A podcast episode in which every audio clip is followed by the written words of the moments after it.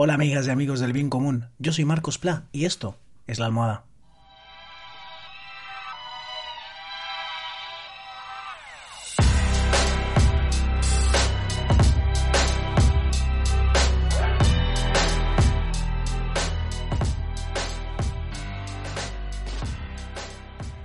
¿Qué tal? ¿Cómo estáis? Hoy es lunes 20 de julio de 2020.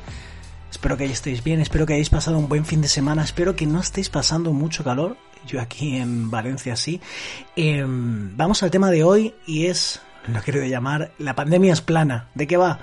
de que contemplo con tristeza y hasta un pelín de rabia, yo os contaré por qué, que en mi Facebook eh, algunos de mis contactos y, algunos a los que aprecio además, ¿no? Y he compartido reivindicaciones, están diciendo que la pandemia no existe, ¿no? Y están diciendo que, eh, bueno, que es un bulo, que es una conspiración, que, que llevar mascarilla es como una especie de, de, como si nos hicieran esclavos y nos privaran de nuestra libertad, que es una atentado a nuestra libertad, que no es eficaz, que no quiero entrar en este podcast los argumentos técnicos y científicos porque es que están por todos los lados y puedes buscarlos por todos los sitios.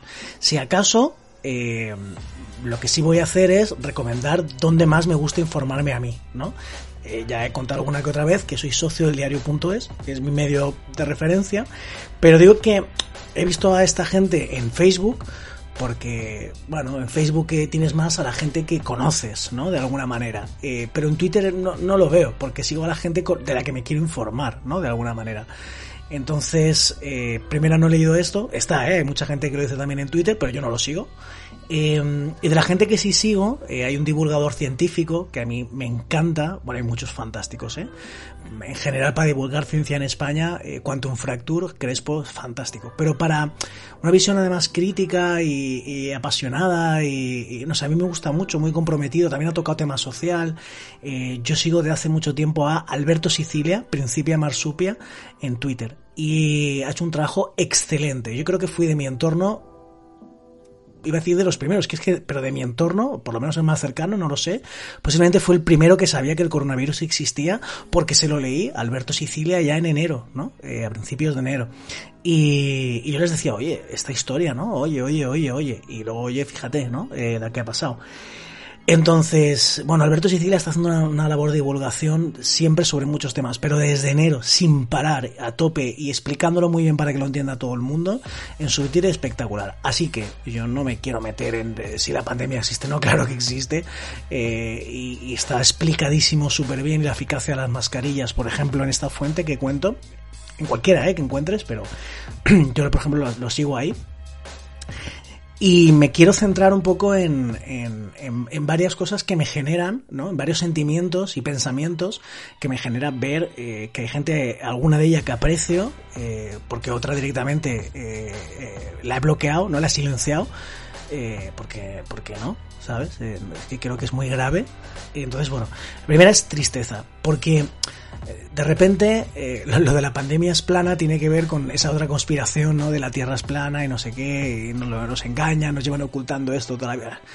En fin, em, entonces, si tú dices que la Tierra es plana, hay muchas consideraciones ahí, ¿no? Pero en principio no le haces daño directo a nadie. Yo creo que siempre es mejor, más que el pensamiento mágico, el pensamiento científico. Yo toda mi vida he intentado, pues lo mismo que intento ahora con el podcast, difundir, divulgar ideas que yo entiendo que son del bien común, pero esas ideas para mí siempre han de tener, entre otras muchas cosas, eh, dos eh, cosas, eh, dos condiciones de partida, que son el rigor, que sean ciertas, que, y que, y que sean ciencia también, ¿no? Eh, y en aquellas que no sean posibles de la ciencia, ¿no? Pues no sé, la espiritualidad de cada cual, al menos, no sé, lo más sensato posible, lo más. Pero es que esto es ciencia, ¿no? Entonces yo siempre he intentado divulgar ciencia, de naturaleza y ecología, de. Eh, entonces, eh, me. A, a, las personas, por ejemplo, que he visto divulgarlo, he coincidido con ellas en reivindicaciones de la bici.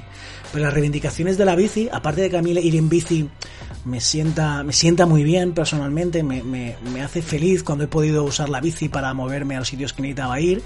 Eh, además es que hay un montón de, de, de, ya conocimiento científico que te habla de cómo la bici eh, nos ayuda a estar mejor, por decirlo así. Es decir, reduce la contaminación en las ciudades, hace que estés más sano, eh, reduce el ruido, reduce la ocupación de la vía pública. Es decir, hay un montón de datos técnicos y científicos que apoyan esa reivindicación de la bici.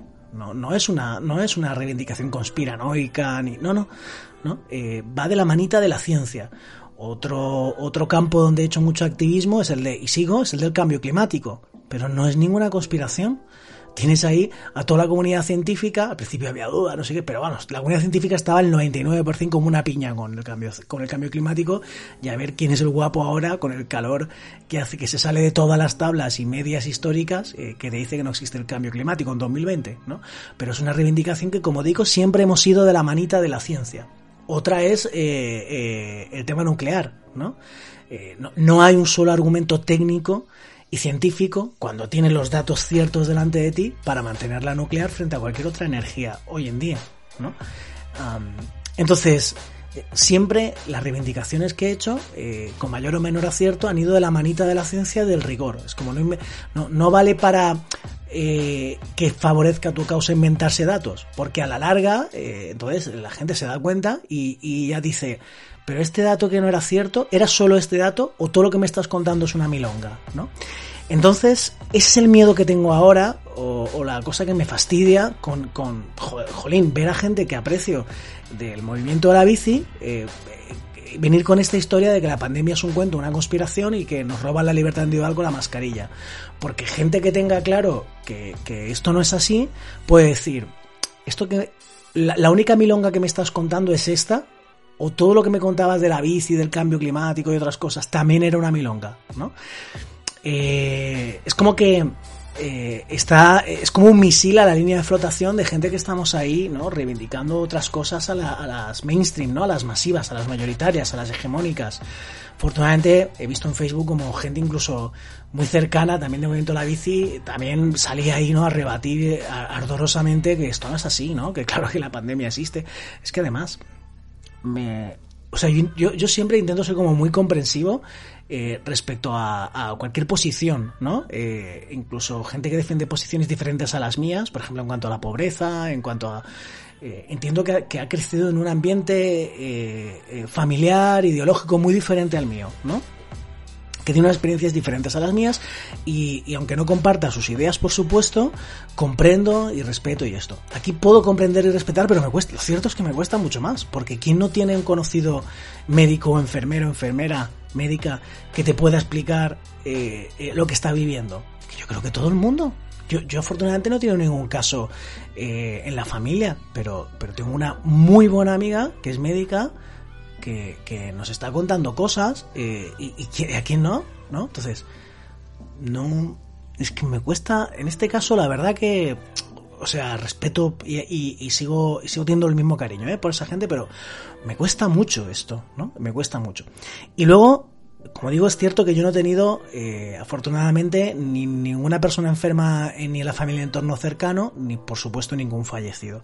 Pero lo que sí es cierto es que como yo trabajo con grupos, yo hasta ahora me he ganado la vida trabajando con grupos y humildemente pues me la he ganado, ¿no? Quiero decir, he podido ser autónomo, eh, sobre todo en los últimos años, esto ya lo he medio explicado por aquí alguna vez, me hago una vida haciendo actividades educativas con grupos. Bueno, pues eh, además este año estaba siendo muy bueno, este curso, yo, mido mis años por cursos escolares, estaba siendo bastante bueno, los últimos dos, tres, pues oye, ¿no? Eh, como ningunos, y, y, de repente en marzo, como claro, no puede ser de otra manera, pues se frena toda mi actividad. Entonces, de estar trabajando, pues yo el fin de semana que se declaró estado de alarma, el jueves fue el último día que pude trabajar. Hasta hoy, hasta hoy, estado trabajando, adelantando proyectos, no sé qué, pero no a cambio de dinero, ¿no? Eh, porque no se pueden juntar grupos, ¿no? Eh, y luego los campamentos, pues eh, la enorme dificultad, enorme riesgo. En fin, a mí la pandemia me ha dado en toda la línea de flotación de mi supervivencia económica. Entonces, quien de repente está poniendo más difícil que nos recuperemos de esta pandemia, diciendo que no existe, desincentivando el uso de la mascarilla. De alguna manera, aunque, aunque seguro que no quieren hacerme daño ni fastidiarme, pues mm, me están lanzando un, misil a mi, supervivencia, ¿no? E, económica, a mi bienestar. Entonces, o sea, yo no, yo no les tengo un rencor directo ni nada, ¿no? Pero, pero sí me fastidia, ¿no? Eh, sí me fastidia, la verdad. Y entonces, bueno, pues eh, ya que tenemos las herramientas para expresarnos, tanto redes sociales que lo han hecho estas personas como, pues mira, yo este espacio del podcast, eh, quería contarlo, ¿no? Que, jolín, qué fastidio y, y que creo que, que es muy desacertado esto, ¿no? Eh, quiero decir, por otra parte, que si no fuera por las ayudas económicas de Gobierno Central, de la Generalitat Valenciana en este caso, y el Ayuntamiento de Massanassa, eh, de partidos diferentes, que para que nadie diga, no, no, partidos diferentes, pues yo hubiera tenido un problema muy serio, porque como digo, no, no he podido trabajar, realizar mi trabajo desde marzo, ¿no? Entonces, uh, esto, no, lo quiero enredar más, ¿vale? Eh, ¿Qué os parece? Como siempre, ¿estás de acuerdo? ¿No estás de acuerdo? ¿Te has encontrado a gente así? ¿Eres gente así? Yo te quiero, ¿eh? Pero, jolín, eh, porfa, eh, esto es un desastre, ¿vale? Eh, cuéntamelo en redes.